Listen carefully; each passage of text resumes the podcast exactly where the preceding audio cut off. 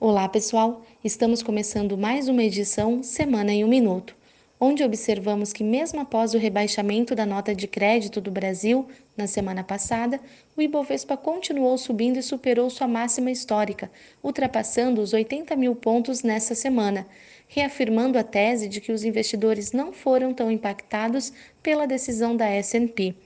Já na política, enquanto Serra afirma que não será candidato à presidência da República, Temer afastou quatro vice-presidentes da Caixa por 15 dias, suspeitos de corrupção e outras irregularidades, após a recomendação do Banco Central e do Ministério Público Federal.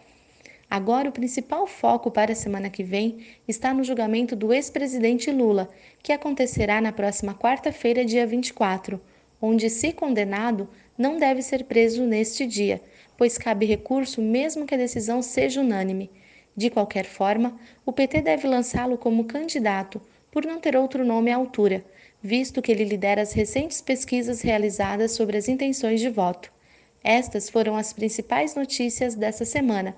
Espero que tenham gostado, um bom final de semana e até a próxima sexta-feira.